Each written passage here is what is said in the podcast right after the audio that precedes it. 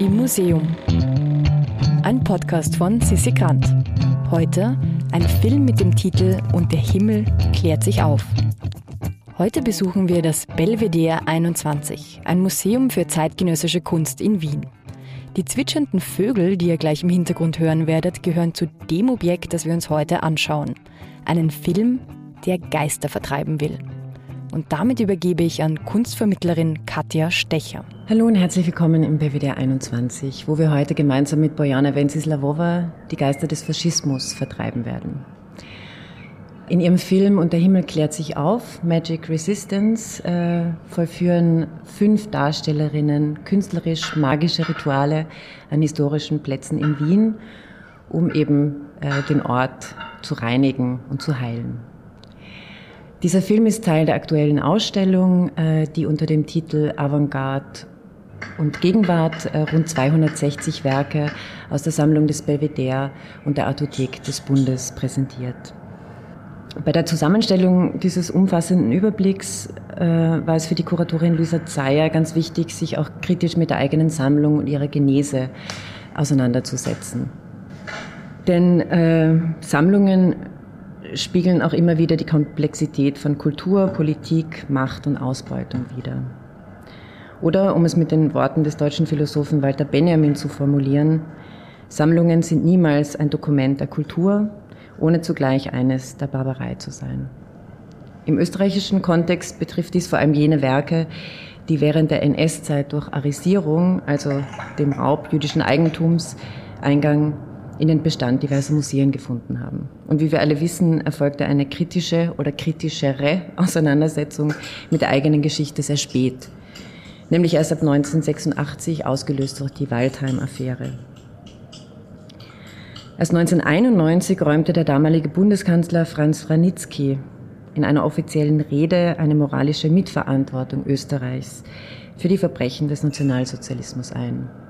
Und Ende der 1990er Jahre wurde dann das sogenannte Kunstrückgabegesetz erlassen, ähm, wodurch dann eben Kunstgegenstände aus den österreichischen Bundesmuseen und Sammlungen, die im Zuge der NS-Gewaltherrschaft in das Eigentum des Bundes gelangt sind, an die ursprünglichen EigentümerInnen zurückgegeben wurden. Also bis dahin war eine Rückgabe schier unmöglich. Ja, und mit diesen Geistern des Faschismus, äh, die nach wie vor spürbar sind, auch in der aktuellen Politik, befasst sich äh, eben auch die 1976 in Sofia geborene Künstlerin Bojana Venceslavova, die Medienkunst bei Peter Weibel an der Universität für angewandte Kunst in Wien studierte. In ihrem Film ähm, vollführen fünf Darstellerinnen, das sind Songül Beuras, René Garzden, Esra Emine Demir, Marusha Sagadin und Claudia Slana, die auch hier im Haus Kuratorin ist, künstlerisch-magische Rituale an historisch aufgeladenen Plätzen in Wien, um den jeweiligen Ort zu reinigen und zu heilen. Die fünf Frauen agieren in langsamen, bedächtigen Bewegungen mit diversen Materialien und Gegenständen, wie beispielsweise Eiern als Symbol des Lebens oder Milch oder einem Wedel mit regenbogenfarbenen ähm, Schnüren oder Bändern oder eben einer Zitrone, in die immer wieder eine Nadel hineingestochen wird. Ja, zunächst begleiten wir eine, eine Protagonistin in ein Wiener Kaffeehaus, wo auf, vor ihr auf dem Tisch Gläser in einen Kreis aufgestellt werden und sie dann in einer sehr langsamen, bedächtigen Geste Milch hineingießt.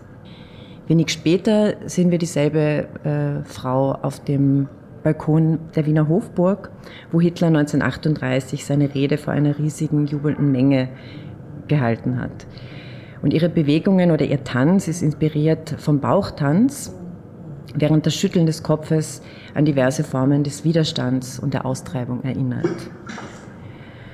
Im Moment, wir haben jetzt gerade so ein Platschen gehört, äh, befinden wir uns an der Donau mit einer weiteren Protagonistin, die die bösen Geister der Donau entlang aus der Stadt jagt und mit dem Wasser in die Ferne schickt.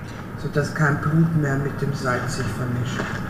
Sodass keine Patrouillen mehr auf offenem Meer und in den Köpfen aufmarschieren. Faust hoch. Werfen wir ihre Scheinwerfer über Bord. Zusammen. Die Türen müssen geöffnet werden. und schon öffnen sie sich. Die Dame hat sich nicht erschöpft. Ja, hier haben wir gerade so eine Art äh, magisches äh, Ritualgebet, äh, Text gehört, gesprochen von Susanne Schuda, ähm, die eben, also es ist eine Stimme aus dem Off, die hier dann über, das, über den Film gelegt wird. Ähm, weitere Schauplätze im Film sind eben das Innenministerium, das zur Zeit des äh, Filmdrehs, also 2018, vom FPÖ-Politiker Herbert Kickl geleitet wurde, das Parlament, oder Orte der Judenverfolgung im zweiten Wiener Gemeindebezirk. Die Rituale ähm, wurden entweder von den Teilnehmerinnen selbst erfunden oder ergaben sich aus den Anweisungen der Künstlerin, die sich in ihrer Recherche auf eine Reihe kultureller Quellen bezieht, darunter indigene Völker, die Traditionen des Balkans, der Roma und des Voodoo. Entstanden ist der Film 2018 für eine Gedenkveranstaltung zum sogenannten Anschluss Österreichs an das Deutsche Reich im Jahr 1938. Ja, mit ihrem Film verweist Bojana Venceslavova auf Parallelen zwischen den damaligen politischen Verschiebungen und den aktuellen populistischen Tendenzen, die nicht nur in Österreich, sondern weltweit spürbar sind und sich in Form von Ausgrenzung, Rassismus, Migrationsabwehr und nationalsozialistischer Rhetorik äußern. Hier möchte ich noch einmal Walter Benjamin zitieren, der sich in seinem Text über den Begriff der Geschichte mit der Auseinandersetzung historischer Ereignisse befasst.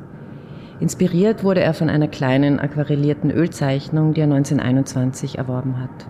Er schreibt, es gibt ein Bild von Paul Klee, das Angelus Novus heißt. Ein Engel ist darauf dargestellt, der aussieht, als wäre er im Begriff, sich von etwas zu entfernen, worauf er starrt.